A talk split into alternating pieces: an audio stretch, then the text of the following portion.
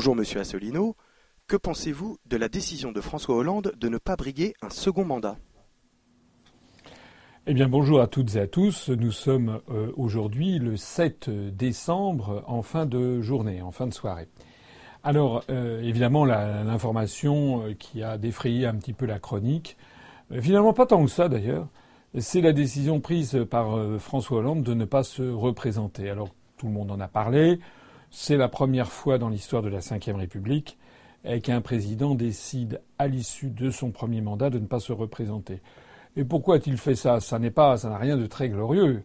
J'ai vu qu'il y a des gens qui ont dit que c'était une décision digne d'un homme d'État et si et ça. Non, non, tout simplement, c'est parce qu'il n'était pas en mesure de se représenter. Parce que je suppose que de deux choses l'une, soit il annonçait qu'il était candidat en dehors de la primaire du Parti socialiste, et à ce moment-là, probablement, on, a dû, on avait dû lui faire savoir au Parti socialiste qu'il y aurait quand même une primaire et qu'il n'aurait pas l'investiture du PS. Ça aurait fait grand genre s'il y avait eu un candidat du PS à côté de François Hollande et là il aurait terminé dans les vraiment dans, la, dans au tréfonds des au des votes. Ou alors l'autre possibilité, il était contraint de se présenter comme tout le monde, si j'ose dire, à la candidature à, à la primaire du Parti socialiste et à ce moment-là, très probablement, il aurait été battu euh, par l'un des, l'un des candidats qui va se présenter à cette primaire. Donc en fait, M. Hollande n'avait plus le choix. C'est ça la réalité c'est une honte. C'est quelque chose de, on n'a jamais vu ça. Euh, en fait, M. Hollande euh, suscite un tel rejet de tout ce qu'il a été, de tout ce qu'il a fait, qu'en fait, on couvre du blanc manteau de, l'homme d'État ce qui restera, je pense, dans l'histoire comme un des plus mauvais chefs d'État depuis Albert Lebrun, hein, dont en 1900, 1900, président de la République sous la Troisième République, le dernier président de la Troisième République, Albert Lebrun, euh, qui a assisté impuissant à la, à la décomposition de la Troisième République. C'est un petit peu ça. Je rappelle ce que Charles de Gaulle avait dit dans les mémoires de guerre d'Albert Lebrun. Il avait dit d'Albert Lebrun, pour qu'il fût un chef d'État, il ne lui avait manqué que deux choses, qu'il fût un chef et, qu'il y eût un État. Ben, c'est un petit peu ce qu'on pourra dire comme nécrologie pour M. Hollande. Pour qu'il fût un chef d'État, il ne lui avait manqué que deux choses qu'il fût un chef euh, et qu'il y eût un, État, puisqu'il a assisté à la décomposition de, la République. Il y a même largement participé. Alors, il a, euh, dans la foulée, euh, le Premier ministre, M. Valls, qui a démissionné, qui a quitté ses fonctions pour se présenter justement à la primaire, avec une espèce de petite scène comme ça, un peu ridicule, depuis Évry, là, depuis cette ère, il avait fait venir, euh, on a appris après, euh, des, figurants quasiment, enfin des gens qui étaient des, ses obligés, des salariés de la mairie d'Ivry ou du conseil départemental de l'Essonne ou je ne sais pas quoi, qui étaient là pour peupler derrière le fond quand il a annoncé sa candidature, avec des trémolos dans la voix sur le thème Vive la France. Bon, euh, quiconque a euh, un petit peu comment dirais-je la façon de, voir ce qui se passe, euh, voyez bien que le public était là, on a l'impression qu'il regardait sa montre en attendant que ça se passe. Voilà. En fait, il n'y avait aucun enthousiasme, aucune ferveur derrière M. Valls. D'ailleurs, comment y en aurait-il?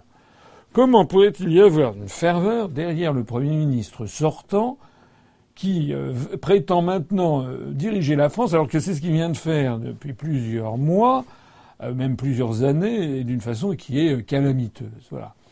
Au passage, notons d'ailleurs que le candidat du, si c'était lui qui était retenu par la primaire du Parti socialiste, ce serait assez savoureux, puisqu'on aurait certes la disparition de M. Sarkozy d'un côté et de M. Hollande de l'autre, entre les Républicains et le Parti socialiste, mais en fait, on aurait leur doublure, c'est-à-dire M. Fillon, ancien Premier ministre de M. Sarkozy, et M. Valls, ancien Premier ministre de Hollande. Alors les Français qui veulent du nouveau ben, sont servis. Je pense qu'ils les renverront à leurs chères études. On verra ça dans les mois qui viennent parce qu'il va y avoir énormément de surprises. D'abord la première surprise, qui est quand même très agréable, il faut quand même le reconnaître. Il y a quand même des bonnes nouvelles dans la, dans la vie.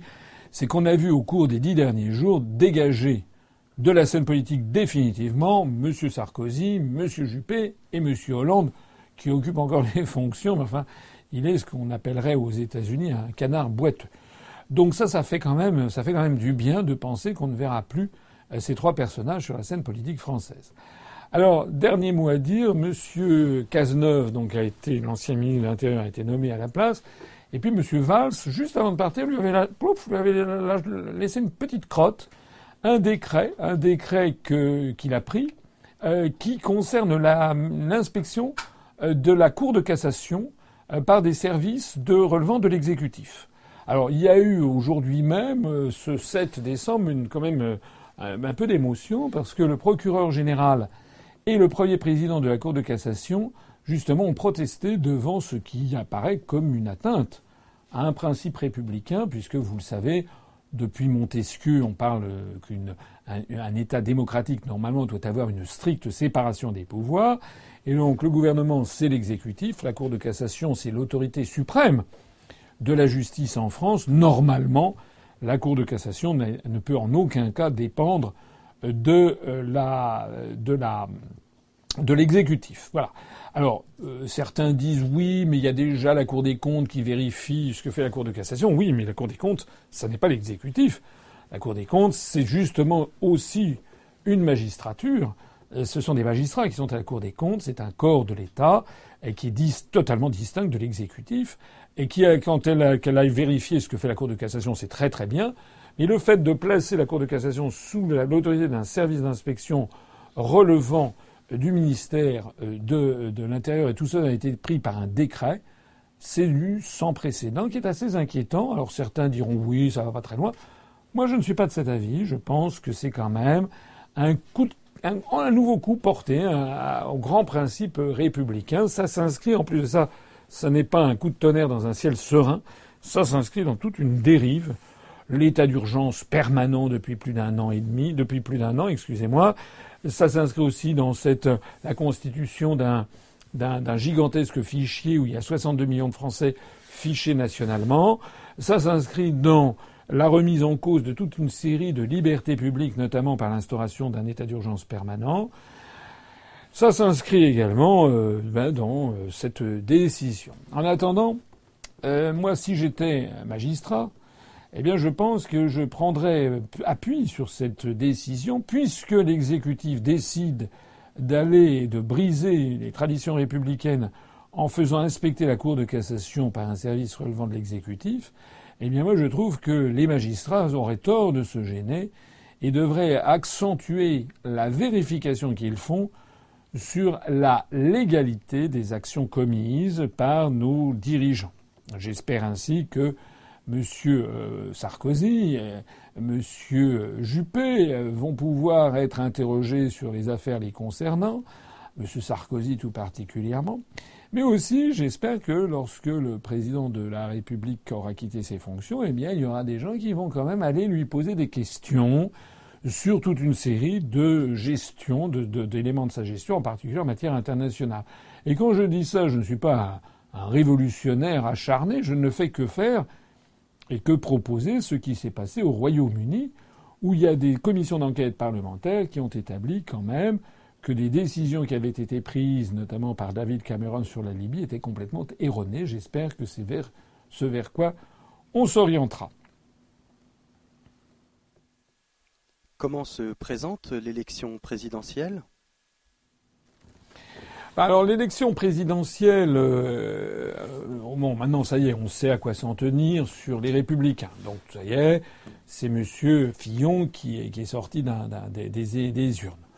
Ça a permis, comme je le disais à l'instant, de faire partir définitivement, je l'espère, c'est probable, de la scène politique française, M. Sarkozy et M. Juppé, dont d'ailleurs je relève au passage que c'était finalement des non-candidats.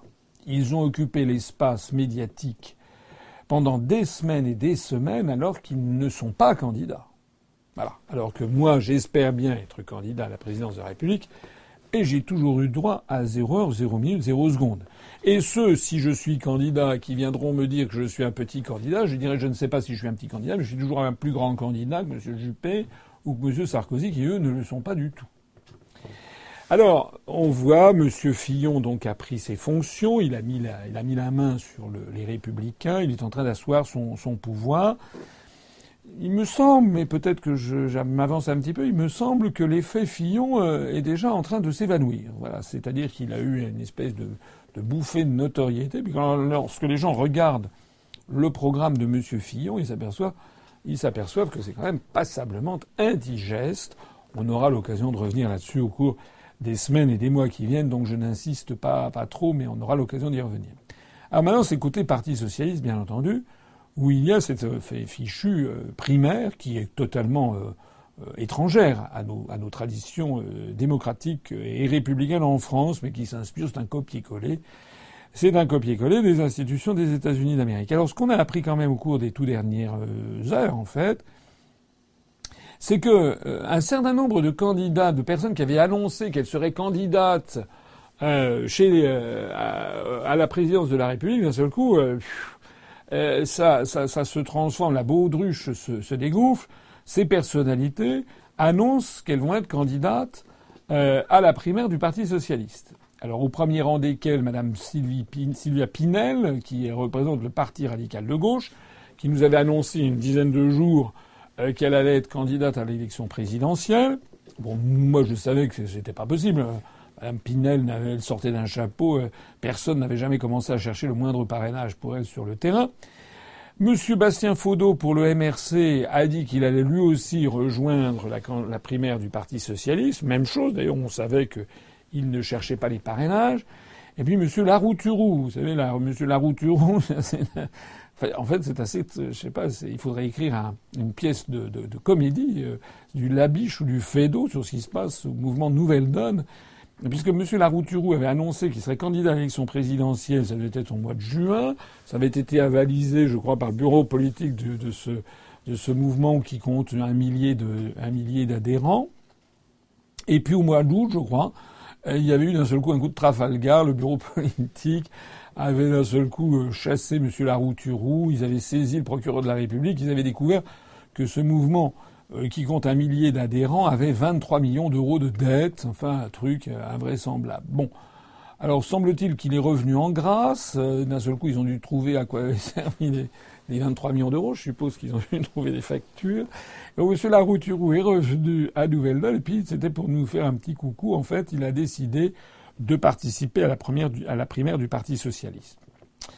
Tout ça, c'est quoi? C'est de la comédie. C'est de la commedia dell'arte il est évident que Mme Pinel, M. Faudot, M. Larouturou ont une chance exactement égale à zéro de gagner la primaire du Parti socialiste. Donc ça veut dire quoi? Pourquoi ils ont fait ça? Ils ont fait ça pour occuper, occuper les médias, pour euh, voilà amuser la galerie. D'ailleurs, les médias ont, largement couvert médiatiquement Mme Pinel, M. Faudot, M. Larouturou. Je dis pas euh, de façon pléthorique, mais toujours plus que moi. Ça, c'est une chose sûre. Et comme moi, j'ai eu droit à 0 heure, 0 minute, 0 seconde, il est difficile de faire moins que ce que, les grands médias me consacrent.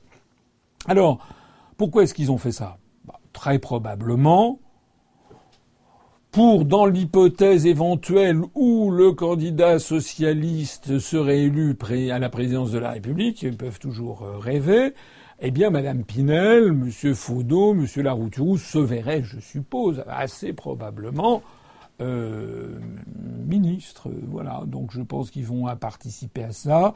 Et puis, je ne sais pas combien il y aura de tours, mais si c'est comme si c'est aux Républicains, ils se rallieront au deuxième tour avec tel ou tel. Voilà. Donc pour l'instant, euh, alors on dit que Madame Marie-Noël Lineman, euh, il y a des rumeurs ce soir qui courent comme quoi finalement elle, elle se présenterait même pas euh, à, la, primaire. On va voir. Pour l'instant, si on comprend bien, il y a deux, deux personnalités qui ont des chances sérieuses d'être d'être élus euh, candidats euh, après la primaire du Parti socialiste. C'est M. Valls d'un côté et M. Montebourg de l'autre. En fait, c'est probablement entre ces deux hommes que va se jouer que va se jouer la primaire du Parti socialiste. À propos, Arnaud Montebourg a été interpellé récemment par un adhérent UPR sur France Inter. Oui, c'est exact. Euh, c'est un de nos adhérents de Guadeloupe, Guillaume, qui euh, a profité euh, d'une émission sur France Inter ouverte, aux, auditeurs pour poser une question à Arnaud Montebourg, qui était une question très bien vue d'ailleurs. C'était justement sur l'impossibilité juridique à laquelle M. Montebourg se confrontait, notamment dans la lutte contre les délocalisations. Et c'est tout à fait intéressant. Je vous propose de regarder cette séquence parce qu'elle est, elle est fascinante. Moi, elle me fascine. Écoutez la question de notre adhérent, de Guillaume, adhérent de l'UPR, et surtout, écoutez encore plus la réponse de M. Montebourg, qui est ancien ministre et candidat à l'investiture du Parti socialiste pour l'élection présidentielle. Écoutez, ça vaut vraiment la peine. Guillaume nous appelle de Guadeloupe. Bonjour et bienvenue Guillaume. Question euh, encore euh, européenne. Oui, bonjour Monsieur Montebourg. C'est, on peut reconnaître que c'est assez plaisant de parler du Made in France, mais comment pouvez-vous promouvoir le Made in France alors que c'est interdit par le traité de Lisbonne? Alors par exemple, on a l'article 30 qui nous dit que les droits de douane à l'importation ou taxes d'effet équivalent sont interdits entre les États membres. Je pourrais aussi vous citer les articles 34, les articles 37, les articles 63 qui conditionnent les délocalisations. Donc tout à l'heure, vous avez parlé de réformer l'Europe, mais vous savez très bien que c'est impossible puisqu'il y a un article 48 qui est dans les mêmes traités et qui, exige l'unanimité pour changer les traités. Donc il y aura toujours un pays qui ne sera pas d'accord, c'est l'Allemagne. Et ça, je, vous, je, renvoie les auditeurs aux analyses de François Asselineau à ce sujet. Je vous remercie. Merci à vous, Guillaume Arnaud Montebourg vous répond. Euh, merci, monsieur. Je vous félicite d'avoir une approche juridique des traités, mais je voulais juste vous indiquer que lorsque la puissance politique s'en mêle, euh, les institutions européennes ont toujours accepté la violation des traités. La Banque centrale européenne a accepté la violation du traité lorsqu'il y a eu les problèmes sur la crise euro. La Commission européenne, lorsqu'elle est en difficulté, accepte la violation des traités. Ce n'est d'ailleurs pas la violation, c'est juste le bon sens et l'intelligence. Donc moi, je vais vous dire, d'accord, vous avez raison juridiquement. Normalement, nous sommes dans une prison euh, juridique. Mais moi, je pense que les peuples se rebelleront si nous ne la faisons pas sauter, nous n'ouvrons pas ou nous ne euh, Monsieur Montebourg euh, répond à la question de notre adhérent sur le thème euh, oui en fait vous êtes un vous êtes un juriste vous pinaillez c'est exactement ça. Il le fait passer en fait pour un crétin pour quelqu'un qui aurait serait à courte vue qui n'aurait pas la hauteur de vue nécessaire à un grand homme politique qui lui évidemment ne s'arrête pas des pécadilles comme les affaires juridiques. Alors pourquoi c'est très grave? C'est très grave parce que M. Montebourg prétend être président de la République française Or, il, ne, doit pas connaître sans doute la Constitution de la République française, M. Montebourg. L'article 5 de la Constitution précise que le chef de l'État, que le président de la République, est le garant de l'indépendance nationale, mais il est le garant du respect des traités. Monsieur Montebourg, le président de la République, est le garant du respect des traités. Et vous nous expliquez, devant des centaines de milliers d'auditeurs, que si vous, vous étiez élu président de la République, eh bien vous considérez que les traités, on peut s'asseoir dessus, que c'est la violation des traités. Mais c'est hallucinant. J'en appelle ici à la conscience de mes compatriotes. Monsieur Montebourg est en fait quelqu'un qui prétend piétiner la Constitution française et piétiner le droit et piétiner le droit international. Il faut d'ailleurs bien voir ce que donnerait la politique de M. Montebourg. Parce que quand il dit, par exemple, qu'on va, qu'il va imposer tel ou tel truc, ça veut dire qu'il veut imposer sa volonté aux autres pays d'Europe. Il fait un coup qui est exactement le même que celui de M. Mélenchon. C'est-à-dire qu'il présente l'Union européenne, la construction européenne, comme si c'était l'émanation d'une petite euh, coterie de patrons, de dirigeants d'entreprises et de banquiers qui imposerait à des peuples unis et récalcitrants une politique que ces peuples unis et récalcitrants rejetteraient en bloc. Mais c'est un mensonge. Tout comme M. Mélenchon, ou comme d'ailleurs à, droite, M. Montebourg fait comme s'il n'y avait pas de différence entre les nations, comme s'il n'y avait pas d'intérêts nationaux divergents. Par exemple, pour les délocalisations, c'est l'article 63 du traité sur le fonctionnement de l'Union européenne qui organise les délocalisations puisqu'il interdit toute restriction aux échanges de mouvements de capitaux. Monsieur Montebourg dit, eh bien voilà, c'est le simple bon sens, on va violer, etc. Non, ça n'est pas le simple bon sens, monsieur Montebourg. Parce que par exemple, les Slovaques, ils bénéficient de la libre circulation des mouvements de capitaux. C'est grâce à l'article 63 qu'ils bénéficient de l'implantation en Slovaquie, par exemple, de Renault. Tous les pays de l'Est sont entrés dans l'Union européenne pour bénéficier justement de cet article 63 et des délocalisations venues de l'Ouest. Donc, Monsieur Montebourg, vous mentez. La question de notre auditeur était la bonne. Il n'y aura jamais l'unanimité pour modifier cet aspect-là des traités, par exemple pour lutter contre les délocalisations. D'ailleurs, vous êtes un menteur, monsieur Montebourg. Vous nous faites des niches. Vous le savez bien que ça n'est pas possible. Vous avez quand même été pendant deux ans, me semble-t-il, ministre du redressement productif. Du redressement productif, qu'est-ce que vous avez redressé au juste? Rien du tout, à part circuler dans une voiture avec des, des sièges en cuir chauffant et un tableau de bord en loupe d'orme. Vous avez redressé quoi? Sous votre pontificat comme ministre du redressement productif, on a assisté à, un événement torrentiel, des flots torrentiels de délocalisation et de perte d'emploi. Si c'était si facile de violer les traités, pourquoi ne l'avez-vous pas fait? Vous ne l'avez pas fait parce que vous saviez que vous ne pouviez pas le faire. Et d'ailleurs, si la France l'avait fait, elle eût été traînée devant la Cour de justice de l'Union européenne. Et vous le savez aussi, donc vous mentez encore au peuple français en disant ce genre de choses. Il n'y a d'ailleurs pas que l'article 63, tout est à l'avenant. Tout est à l'avenant. Par exemple, la directive des travailleurs détachés. Les travailleurs détachés, vous savez, enfin, les, mes auditeurs savent qu'on peut employer maintenant dans l'ensemble des pays de l'Union européenne, par exemple en France, des travailleurs détachés, par exemple venus de Pologne ou venus des pays de l'Est. Ils seront rémunérés en France avec le salaire, le SMIC, ça c'est obligatoire, donc c'est la législation qui s'applique pour les salaires, mais ce n'est pas la même législation qui s'applique pour les charges sociales. Là, c'est charge, les charges sociales des pays d'origine. En d'autres termes, c'est une course au moins disant social terrifiante, puisque les employeurs en France ont intérêt, par exemple sur des grands chantiers. On l'a eu, je crois, il y avait eu un scandale du côté, je crois, dans, la Manche, sur un chantier d'EDF à, à, La Hague ou à Paluel. On avait employé ben, des travailleurs détachés polonais qui avaient le SMIC en France, mais les charges sociales polonaises. Alors, et vous savez très bien d'ailleurs, Monsieur Montebourg, ce qui se passe. Il se passe qu'actuellement l'Allemagne ou la France essaie de ramer contre cette directive des travailleurs détachés qui contribue à détruire l'emploi en France. Sauf que, pourquoi ne le dites-vous pas, Monsieur Montebourg, que les Polonais, les pays baltes, tous les pays de l'Est sont, sont vent debout et refusent que soit modifiée cette directive? En d'autres termes, Monsieur Montebourg, vous avez menti aux Français vous prétendez violer la Constitution française, qui prévoit que le, président de la République est le garant du respect de des traités. Vous prétendez violer le droit international, c'est-à-dire faire en fait prévaloir les intérêts nationaux français sur ceux des autres peuples et autres pays d'Europe. Vous nous risquez de nous emmener à la guerre. Parce qu'en fait, vous êtes un nationaliste finalement. Vous considérez, vous, que la souveraineté française doit primer sur celle de la Pologne ou de la Slovaquie. Moi, je ne dis pas ça. Nous, nous voulons sortir de l'Union européenne parce que nous estimons que nous voulons être souverains chez nous, mais nous n'avons pas du tout envie d'imposer aux Polonais ou aux Slovaques ce que eux ne veulent pas. Donc c'est très dangereux votre position. Et puis enfin, le passage que vous avez fait en ministère montre que tout ça c'est de la rigolade.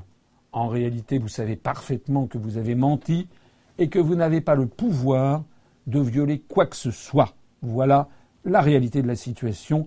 Franchement, cette intervention de M. Montebourg, elle est aggravée dans les annales. On va la faire circuler le maximum sur Internet. Vous avez montré que vous n'êtes pas un homme d'État. Que pensez-vous du sondage de 20 minutes dans lequel vous avez explosé les compteurs?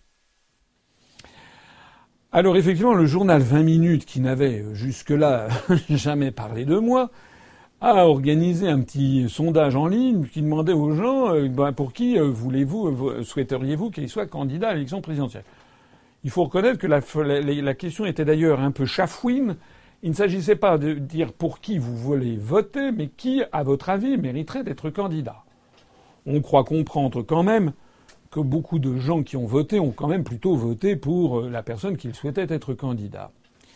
Alors, il y a plusieurs choses à dire. D'abord, la première, c'est que je crois qu'ils ont retenu 25 ou 26 euh, candidats, et ils ont spontanément euh, mentionné mon nom. Ce qui prouve quoi? Ce qui prouve ce que je sais parfaitement, ce qui est un secret de Polichinelle, c'est que tous les médias, que ce soit les grands médias nationaux, télévision, radio, grands journaux, mais aussi d'ailleurs beaucoup de les, journaux euh, régionaux. En fait, bah, tous les journalistes politiques me connaissent et connaissent parfaitement bien l'UPR. Et non seulement ils me connaissent, ils connaissent parfaitement bien l'UPR, mais de surcroît, ils voient régulièrement, ils vont régulièrement sur notre site, et ils voient régulièrement monter le nombre de nos adhérents, et ceux qui n'y croient pas, eh ben, il suffit qu'ils se rendent dans telle ou euh, manifestation ou euh, conférence ou réunion publique que je tiens, et il y en a, j'ai eu des témoignages de journalistes qui sont sidérés de voir le monde qu'il y a. L'autre jour, j'étais à Basse-sur-Mer, un dimanche après-midi, 15 heures. Un ciel bleu magnifique, il n'y avait quasiment pas de nuages. Dans le ciel, Basse-sur-Mer se trouve entre La Baule et le Croisic. Bon, euh, ça n'est pas une capitale, il y avait absolument toutes les raisons du monde pour aller se promener. Il y a quand même 120 personnes qui sont venues s'enfermer pour m'écouter de 15 heures et ça a duré, avec les questions, ça a duré jusqu'à 10h30 du soir. Et j'ai pas ligoté les gens sur les chaises, hein. Les gens, qui sont venus m'écouter, ils ont écouté une conférence qui est longue, qui durera 3 heures, 3 heures et demie. Et puis après ça, ils ont posé des questions et des questions et des questions. Et puis après ça, on est passé au verre de l'amitié. Et puis euh, ils sont restés encore. Et si je le cite, c'est qu'il y avait dans la salle deux journalistes, dont l'un s'était fait connaître et dont l'autre était l'incognito, mais euh, on m'a dit que c'était un journaliste d'un grand journal de l'ouest de la France, si vous voyez ce que je veux dire, qui était présent et qui ont assisté à tout. Parce que dans le landerneau médiatique, eh bien, les gens commencent à se poser beaucoup de questions sur l'ascension fulgurante que nous connaissons en ce moment. Alors, cette ascension, ben, on l'a vu dans ce sondage 20 minutes. C'est-à-dire qu'effectivement, j'avoue que on a, on a, on a eu les, compteurs qui ont, euh, voilà, j'ai terminé premier. Et d'ailleurs, ça bouge encore. Si aujourd'hui, ce soir, il y a encore des gens qui peuvent voter. Alors, il y a plusieurs choses à dire là-dedans. C'est qu'il y a tout de suite des gens qui ont dit, mais oui, mais c'est pas un sondage. Vous avez demandé à vos, à vos sympathisants de venir. Et alors, et les autres, ils font quoi, à votre avis? Ils font quoi les autres puisqu'ils prétendent que M. Macron, par exemple, ou M. Mélenchon, ou tout ce petit monde prétend connaître, utiliser euh, les dernières techniques à la mode d'Internet? Ils font la même chose. Ils ont des cybermilitants. On l'a d'ailleurs vu puisque M. Macron était arrivé dans les débuts. Pendant la première heure, il était tout à fait au sommet. Il arrivait premier ou deuxième. Il avait eu, je crois, 1200 gemmes. Ça veut dire qu'il avait mis sur le pont eh ben, tous ces cybermilitants, voilà, ou tous ces militants peut-être. Et puis M. Macron, eh bien, jour en jour, il a dégringolé parce que les cybermilitants, il n'y en a pas beaucoup, donc ils sont arrêtés faute de combattants. Alors que nous, plus le temps passe et plus nous sommes soutenus. Alors, qu'on ne me fasse pas dire ce que je n'ai pas dit. Je n'ai pas dit que ça valait, c'était un sondage de vote. J'ai pas dit ça, j'ai même dit le contraire. J'ai même dit qu'en fait, il s'agissait simplement de savoir si euh, on souhaitait ou non que je sois candidat à l'élection présidentielle. On me dit que certains ont pu, à condition de bien connaître l'informatique, peut-être voter plusieurs fois. Moi, en tout cas, j'ai essayé. Ah, puisqu'on m'a dit ça, je vais dire, ben, moi, je vais voir, mais je n'y suis pas parvenu. Donc, je suppose qu'il doit falloir quand même avoir des connaissances en informatique. Mais en tout cas, il n'y a personne qui s'occupe à, ce genre de choses. D'ailleurs, j'ai eu, si on cumule les gens qui ont voté en ma faveur et ceux qui ont voté en, ma défaveur, on a au total moins de votes que beaucoup d'autres candidats. Ce qui veut dire que si on avait eu un, un, afflux massif de nos cybermilitants qui avaient fait du chiffre, on n'aurait pas ce, résultat. Il y a aussi un autre élément qui est important et que je crois très très important même, c'est que de tous les candidats qui sont, qui sont présents, non seulement j'arrivais en tête avec le nombre de gens qui souhaitent me voir à l'élection présidentielle, mais très très loin devant M. Mélenchon. J'ai deux fois plus de j'aime, j'ai plus de deux fois plus de j'aime que M. Mélenchon. Mais ce qui est également intéressant, c'est que je suis le seul candidat, me semble-t-il, euh, dont le nombre de j'aime est, largement supérieur au nombre de je n'aime pas, et même dont le nombre de j'aime est supérieur. Alors, c'est un élément, euh, faut pas en faire un fromage.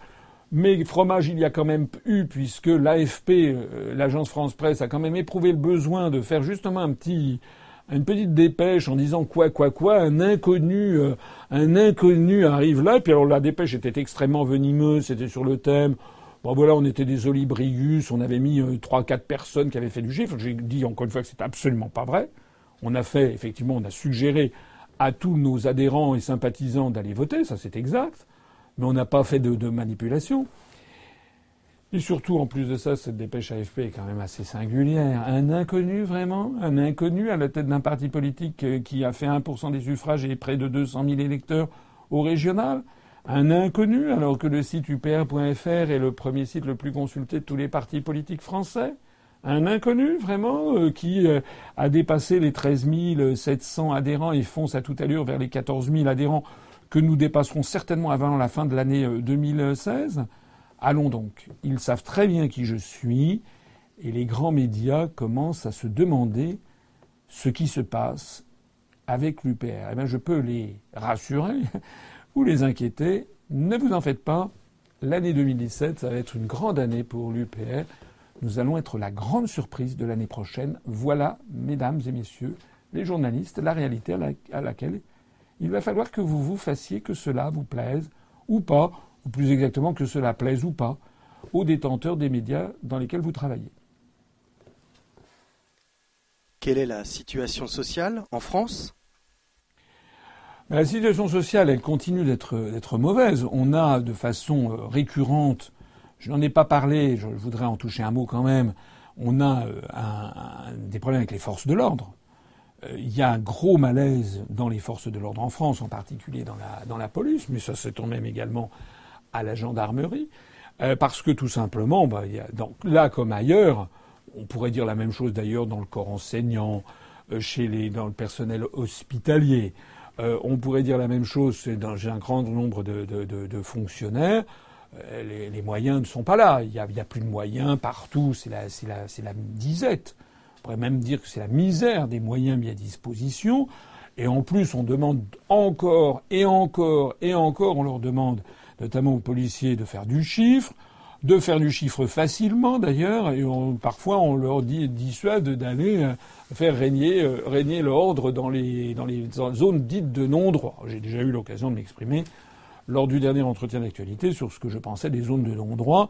C'est hallucinant, mais d'ailleurs pour des gens qui piétinent le droit comme M. Montebourg ou comme M. Monsieur Valls qui, qui fait une, euh, qui piétine le droit républicain euh, on a affaire en fait des dirigeants qui piétinent le droit dans tous les domaines. Donc pourquoi est-ce que finalement ils s'émouvraient euh, de zones de non-droit? Je voudrais dire un mot plus particulièrement aujourd'hui euh, sur la situation de la Banque de France. La Banque de France, il y a déjà eu au mois de novembre une journée de manifestation des personnels de la Banque de France qui a été assez suivie. Et puis ils ont fait une action, une journée unitaire le 6 décembre, donc c'était, hier. Et pourquoi ça? Eh bien parce qu'ils protestent contre un projet de la direction de la Banque de France qui s'appelle Ambition 2020. ça c'est le paquet cadeau, c'est comme c'est un univers orwellien. On dit, euh, on dit le, le contraire exact de la, de, de la réalité. C'est pas une ambition 2020, ça serait plutôt une attrition. Euh, attrition, ça veut dire diminution réduction. Ça veut dire en fait que la Banque de France est lancée dans un projet qui consiste non pas à être ambitieux, mais tout le contraire, à fermer boutique. C'est-à-dire en fait à prévoir la baisse de bientôt 2500 emplois. Il y a eu à la Banque de France 12% des effectifs qui ont disparu en 10 ans. En 2005, il y avait 14 000 salariés. En 2016, il n'y en avait plus que 12 000. Et en 2020, il pourrait ne plus y en avoir à peu près que 9800. On voit donc quelle est la, quelle est la, l'ambition en question, c'est de fermer boutique. Alors je voudrais dire quoi là-dedans? Je voudrais dire que cette euh, diminution des effectifs s'accompagne par ailleurs de la vente de bijoux de famille, c'est-à-dire bah, tout le monde sait bien que dans les villes de province, il y a souvent des beaux bâtiments qui faisaient partie du patrimoine de la Banque de France. Certains de ces bâtiments à Paris, à Lyon, à Agen vont être mis en vente. Donc en fait, on ferme boutique. Alors pourquoi je parle de cette affaire? Parce que c'est très rare, je crois, qu'il y ait des grèves à la Banque de France. Un personnel a quand même un statut très favorable. Deuxièmement, ça me permet de rappeler à mes auditeurs que la Banque de France, elle existe toujours. Nous avons toujours une banque nationale, et j'ai rappelé, je, et Vincent Brousseau avec moi, que l'euro, en fait, n'est pas une monnaie unique, c'est une juxtaposition de monnaies nationales qui s'appellent toutes euro, mais qui, chacune dans le pays concerné, représente une créance sur la Banque centrale nationale, c'est-à-dire sur la Banque de France. Qu'en est-il de l'actualité en Europe? En Europe, on a eu, on a eu au dernier dimanche, on a eu euh, deux, deux élections. On a eu d'abord euh, une élection à la présidence de la République autrichienne où il y avait deux finalistes. Il y avait donc Monsieur Alexander van der Bellen euh, qui était le, vert, enfin mouvance écologiste, et qui était opposé à Monsieur Norbert Hofer, euh, qui était lui le candidat du FPE, c'est-à-dire l'extrême droite ou considéré comme l'extrême droite. Quelqu'un qui était un par... effectivement qui est assez proche en tout cas de, de, Madame, de Madame Le Pen. Alors il y avait eu des supputations comme quoi, eh bien, Monsieur Norbert Hofer pourrait l'emporter. En fait, c'est le contraire qui a été, qui est vrai. C'est que c'est Alexander van der Bellen qui, qui a été élu un petit peu à la surprise parce qu'il y avait certains sondages qui anticipaient que ça, aurait pu être le candidat du FPE. Ça doit nous donner d'ailleurs à réfléchir au passage, parce que moi j'ai regardé ça de, de, cette affaire de près. Le candidat du FPE était tout à fait un clone euh, de Madame Le Pen, c'est-à-dire qu'il critiquait l'Europe, mais dans les tout derniers jours, et comme il l'avait dit d'ailleurs tout au long de sa campagne, pas question pour lui de sortir de l'Union européenne. Hein. Pas question, Monsieur Norbert Hofer n'avait jamais proposé de faire sortir l'Autriche de l'Union européenne. Il l'a dit et redit, il a même pris l'engagement de le faire. En revanche, pour taper sur les immigrés, ça, il était fort. Donc c'était du Le Pen, en fait. Ben, il a été battu. Voilà. Il a été battu. Je rappelle qu'en Autriche, il y a pourtant eu, il y a quelques mois, une pétition citoyenne qui avait obtenu le nombre nécessaire de signatures pour demander que soit organisé un référendum. Mais en Autriche, les référendums d'initiative populaire doivent d'abord franchir le premier stade, c'est-à-dire d'avoir, je crois, 5% des électeurs qui signent une pétition. Ce premier stade avait été franchi. Ils doivent subir ensuite un deuxième stade, c'est-à-dire être acceptés, validés par le Parlement de Vienne, la capitale autrichienne, et ça n'avait pas été le cas. En d'autres termes, en Autriche, on voit que l'extrême droite euh, euro-critique, mais un peu pas beaucoup, enfin ambigu, quoi, voilà, et anti-immigré a été battue, mais il n'en demeure pas moins qu'il y a une très forte opposition dans l'opinion publique autrichienne à l'appartenance à l'Union européenne. Alors tout ça doit faire réfléchir. Ce qui manque aux Autrichiens, vous savez ce qui leur manque? Il leur manque l'équivalent de l'UPR. Et puis il y avait un autre euh, scrutin qui avait lieu en Italie, alors plus important parce que l'Italie c'est un grand pays, c'est la troisième économie euh, de la zone euro, après l'Allemagne et la France. Euh, donc en Italie, euh, eh bien là les sondages pour le coup ont été validés, même ô combien même pulvérisés, puisque le référendum qu'organisait M. Matteo Renzi, le président du Conseil, qui est un jeune président du Conseil, qui avait tenu quand même deux ans et quelques à la tête du gouvernement italien, M. Matteo Renzi a été battu, alors dans les proportions, honnêtement, euh, honnêtement, il est difficile de faire un score pareil. Il a été, il y a plus de 60% des Italiens qui ont refusé son référendum. Ça ne s'est pas donc joué à 52, 48, 51, 49, 60, 40. Donc ça, c'est quand même très rare, un tel désaveu. Et dans ce désaveu, alors c'était un référendum qui euh, portait sur des sujets de politique intérieure, notamment une politique d'organisation administrative. Euh, c'était un, référendum qui voulait modifier la constitution euh, de l'Italie pour se rompre avec le bicaméralisme, c'est-à-dire les deux chambres, Sénat et Chambre des députés, qui sont à strict pied d'égalité en Italie depuis la fin de la Seconde Guerre mondiale. Le fait qu'une des deux chambres ne prévaille pas sur l'autre joue un rôle certain, pas unique, mais joue un rôle certain dans l'instabilité ministérielle chronique euh, qu'il y a des gouvernements euh, italiens. Donc euh, il voulait mettre un terme à ça. Bon. Deuxièmement, il voulait en profiter pour faire une réforme administrative en tout simplement supprimant les provinces. Alors, il faut faire très attention, parce qu'en Italie, on appelle les provinces, c'est pas comme les régions en France. en France, il y a donc des grandes régions, j'en parle dans ma, conférence sur les euro-régions. Euh, il y a aussi en Italie des grandes régions, mais ce qu'on appelle les provinces, en fait, ce sont l'équivalent de nos départements. Ils existent depuis 1859, en fait, et euh, il y a 110 provinces. Euh, par exemple, dans la région des Abruzzes, il va y avoir, je crois, quatre ou cinq provinces. En fait, c'est des départements. En fait, les Italiens ont voté contre parce qu'ils ont voulu garder leur département. Voilà. C'est exactement la même chose. Nous, les départements en France existent depuis euh, le janvier, je crois que c'est le 15 janvier 1790. Les, départements italiens qui s'appellent provinces existent depuis 1859, mais ils sont à peu près aussi nombreux. Nous, on en a 101. En Italie, ils en ont 110. Nous, en France, il y a un projet sur lequel je m'exprime notamment dans, dans mes conférences publiques actuellement. Il faut bien savoir qu'en France, il y a un projet subreptice, camouflé, qui consiste à vouloir supprimer les départements auxquels les Français sont si attachés. Je ne vais pas en parler ici parce que je ne veux pas que cet entretien dure trop longtemps, mais je renvoie à ma conférence sur les eurorégions et plus encore à ma conférence euh, Comment sortir la France du désastre en 2017 euh, que nous allons bientôt enregistrer en complet et mettre, et mettre en ligne dans les semaines qui viennent sur notre site internet où j'explique ça dans le détail.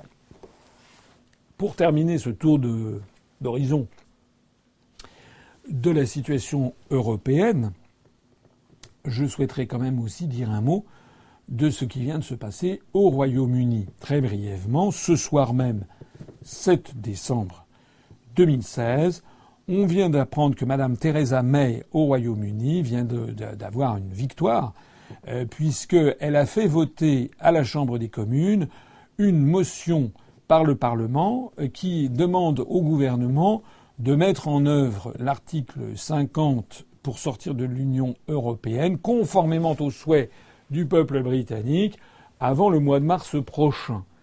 Et euh, ce vote a été obtenu, le oui a été obtenu par une majorité écrasante et qui n'allait pas de soi a priori, par 448 députés qui ont voté oui et 75 qui ont voté non. Alors pourquoi c'est important? Ben Parce que comme vous le savez, il me semble que je m'étais exprimé sur ces questions lors d'entretiens d'actualité antérieurs ou lors de, directs sur Facebook. En réalité, euh, il y avait une discordance entre les parlementaires britanniques qui étaient majoritairement contre le Brexit et le peuple britannique qui lui a voté majoritairement pour. Et donc il y a eu, et euh, c'est actuellement que l'affaire doit être réglée d'ailleurs, il y a eu au mois de novembre la, la, la, haute cour de Londres, euh, trois, trois, trois, trois, trois personnages, là, trois juges avec une perruque euh, datant du XVIIe siècle, un petit peu miteuse d'ailleurs, et qui euh, avaient décidé que finalement c'était le Parlement européen, le, excusez-moi, le Parlement des, des, britannique, la Chambre des communes, qui devait trancher et éventuellement s'opposer à la décision du peuple britannique. Voilà.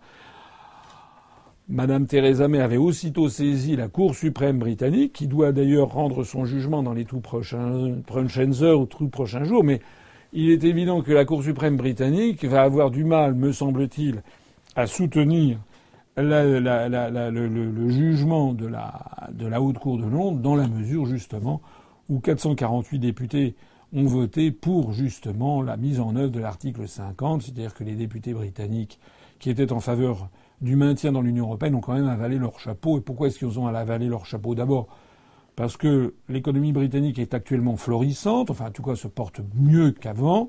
Donc si de nouveau il y avait un référendum aujourd'hui, c'est pas 52% pour le Brexit, mais peut-être 56 ou 58% parce que les Britanniques se sont rendus compte que tout se passait très bien et que les prophéties d'Apocalypse c'était c'était c'était la, la pure propagande d'intimidation qui était fondée sur des mensonges.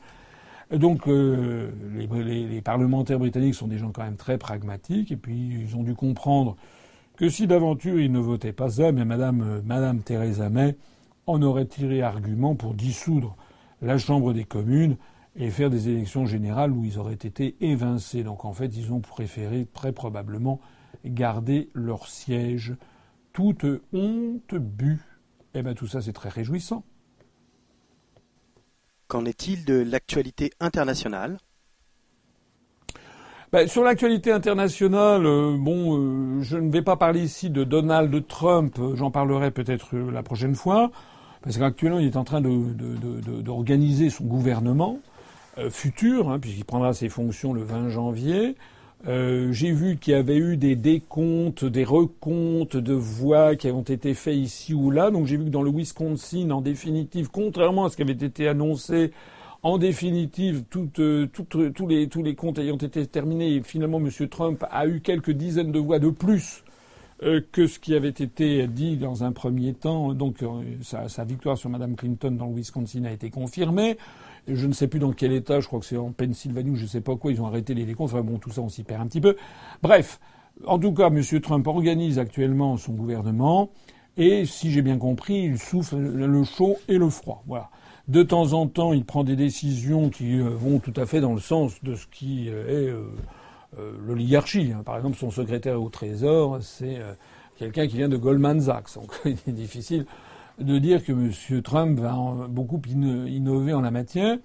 Mais sur d'autres sujets, euh, par exemple à l'Agence pour l'environnement, il vient de nommer un quelqu'un qui est réputé pour être climato-sceptique. Puis M. Trump a dit il y a quelques jours que son objectif c'était de ne plus déstabiliser les pays du Moyen-Orient. Donc un jour, on a l'impression qu'il va se ranger sous, euh, sous la bannière qui va s'assagir et être repris en main par l'oligarchie industrielle et financière qui pilote très largement les États-Unis d'Amérique. Puis un autre jour, il dit le contraire. Alors, on va voir, on va voir la suite des événements. Mais en attendant, ce qui est assez notable, c'est que d'un seul coup, ben, les grands médias euh, français ont quand même sacrément mis un bémol euh, contre Trump. Hein. Progressivement, maintenant, on n'en parle plus beaucoup. Et bientôt, si tout va bien, j'imagine, euh, que les grands médias nationaux vont nous dire que M. Trump, finalement, n'était pas si mal. Bon, on verra. Je voudrais quand même parler en matière internationale d'un sujet qui est important, au moins aussi important, parce que là, c'est un, une confirmation. Une confirmation apportée par Wikileaks, donc par les, fameux euh, télégrammes de Wikileaks, euh, et qui nous apprennent quoi? Eh bien, qu'un télégramme récent, aujourd'hui, qu'on a appris aujourd'hui, euh, ou hier, c'est que le ministre turc de l'énergie, qui s'appelle M. Berat Albayrak, euh, Monsieur, Monsieur Berat Albayrak, qui est donc ministre turc de l'énergie et qui est le gendre de Erdogan, eh bien en fait a tout simplement aidé une société euh, qui s'appelle Power Trans, je crois, une société énergétique turque, à contourner l'embargo pour en fait utiliser le pétrole servi par Daesh. Voilà. C'est-à-dire qu'il y avait bien, ça avait été largement indiqué, il y avait eu des, des soupçons, euh, je m'en étais d'ailleurs fait l'écho moi-même. J'avais dit personnellement que justement il y avait des membres de la famille de Erdogan qui euh, fricotaient avec Daesh et qui permettaient de sortir le pétrole. J'avais d'ailleurs, je me rappelle très bien, mentionné qu'il avait été euh, confirmé que du pétrole de Daesh avait été commercialisé dans les stations-service en Bulgarie, pays membre de l'Union européenne frontalier de la Turquie. Maintenant, on a la confirmation que, en fait, c'est la famille proche du président turc qui a le parti lié avec Daesh. Quand on sait que la Turquie est un pays membre de l'OTAN, quand on sait qu'il y a des relations quand même, même si le coup d'État qui s'est passé, la tentative de coup d'État contre Erdogan qui s'est passé cet été reste assez mystérieuse. Il n'en demeure pas moins que la Turquie, pour l'instant, est toujours dans l'OTAN, même si la Turquie a, fait un peu mine de se rapprocher de la Russie. Euh, voilà, tout ceci ne sont pas bons, c'est le moins que l'on puisse dire. C'en est une confirmation. Avez-vous un mot pour conclure? Oui, eh bien, je vais conclure, comme d'habitude, en parlant de notre mouvement politique et de la force politique que nous représentons. Euh, j'ai eu l'occasion de le dire tout à l'heure, euh, je fais des réunions publiques à travers toute la France où il y a de plus en plus de monde qui vient. 240 personnes à Aix-en-Provence, 120 à Brest, 120 à Limoges, 250 à Saint-Germain-en-Laye, 200 à Nantes, 120 à Basse-sur-Mer, etc. Même dans des zones très rurales comme par exemple la Corrèze ou le Cantal, nous avons eu 60-65 participant à chacune de mes réunions publiques, dans des départements où il y a encore un an, nous ne comptions qu'une poignée d'adhérents, quatre ou cinq ou six adhérents. Notre mouvement est en très forte croissance, je pense en conscience que nous allons faire la surprise en 2017. Mais pour que la surprise ait lieu, encore faut-il euh, nous en donner les moyens.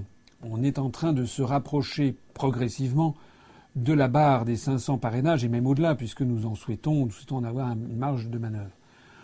Nous ne les avons pas encore, mais nous en avons vraiment beaucoup. Et si tout va bien, si par un effort de tous, tout le monde se mobilise, comme c'est le cas depuis la rentrée du mois d'octobre, pour trouver des parrainages des parrainages et des parrainages encore, j'ai le vraiment euh, le sentiment que nous allons y parvenir.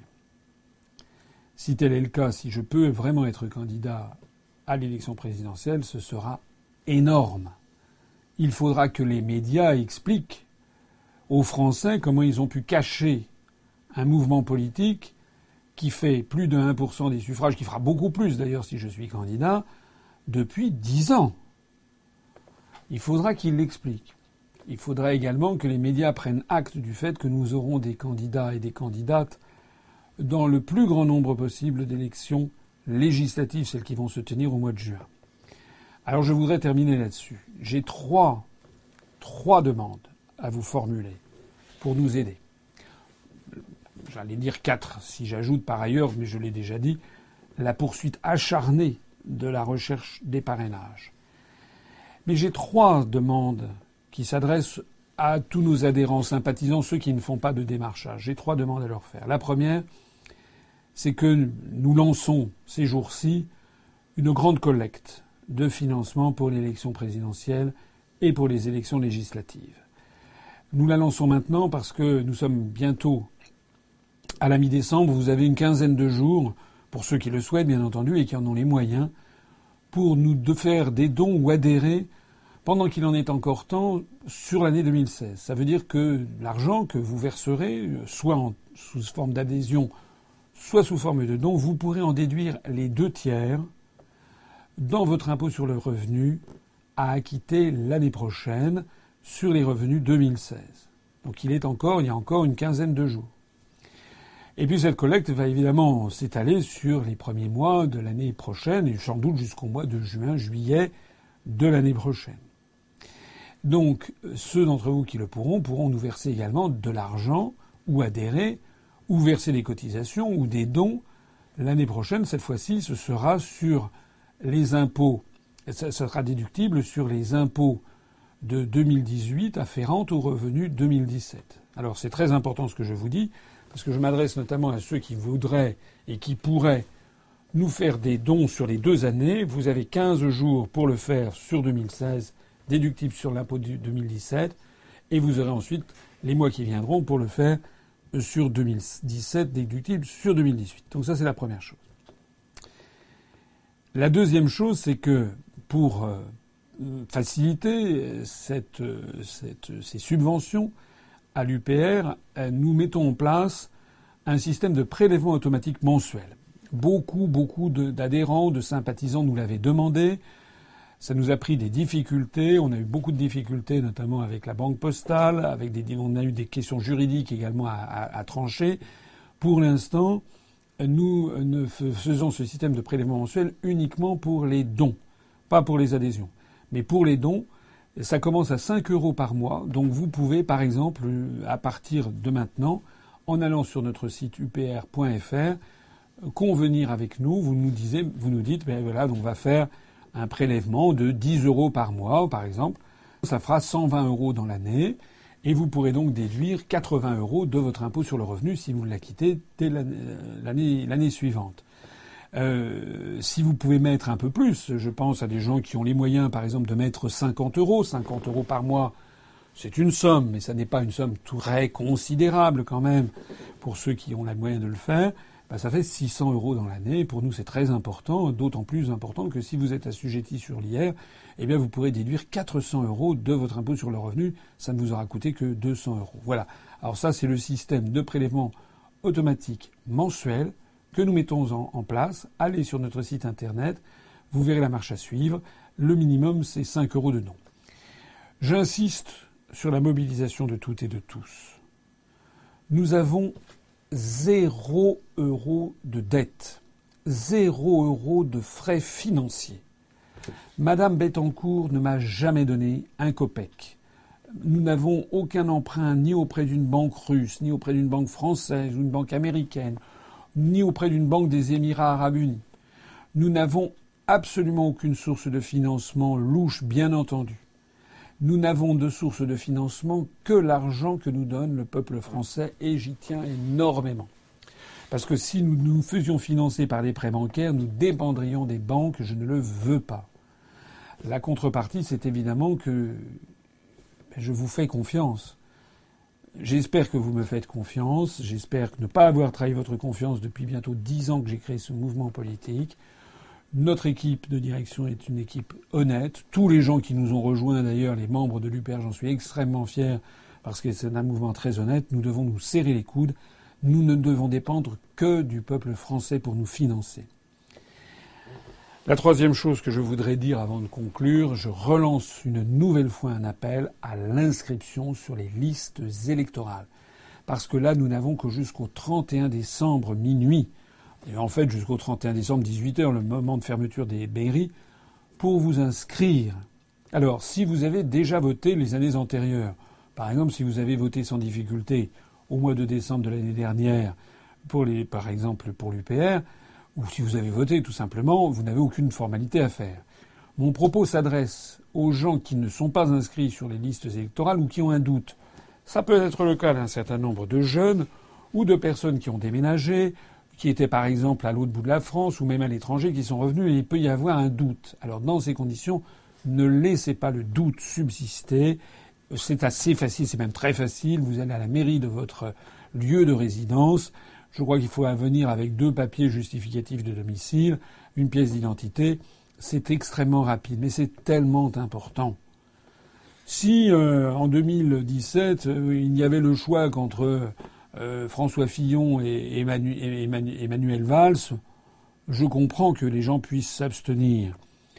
Mais j'ai très bon espoir d'être moi-même candidat à l'élection présidentielle et je suis de toute façon certain que nous aurons de très nombreux candidats aux élections législatives. C'est donc le moment de se mobiliser. Ne remettez pas demain ce que vous pouvez faire aujourd'hui, parce que c'est, il n'y a plus que 15 jours, hein. enfin ça se termine le 31 décembre. Je fais donc un appel à votre conscience de citoyen.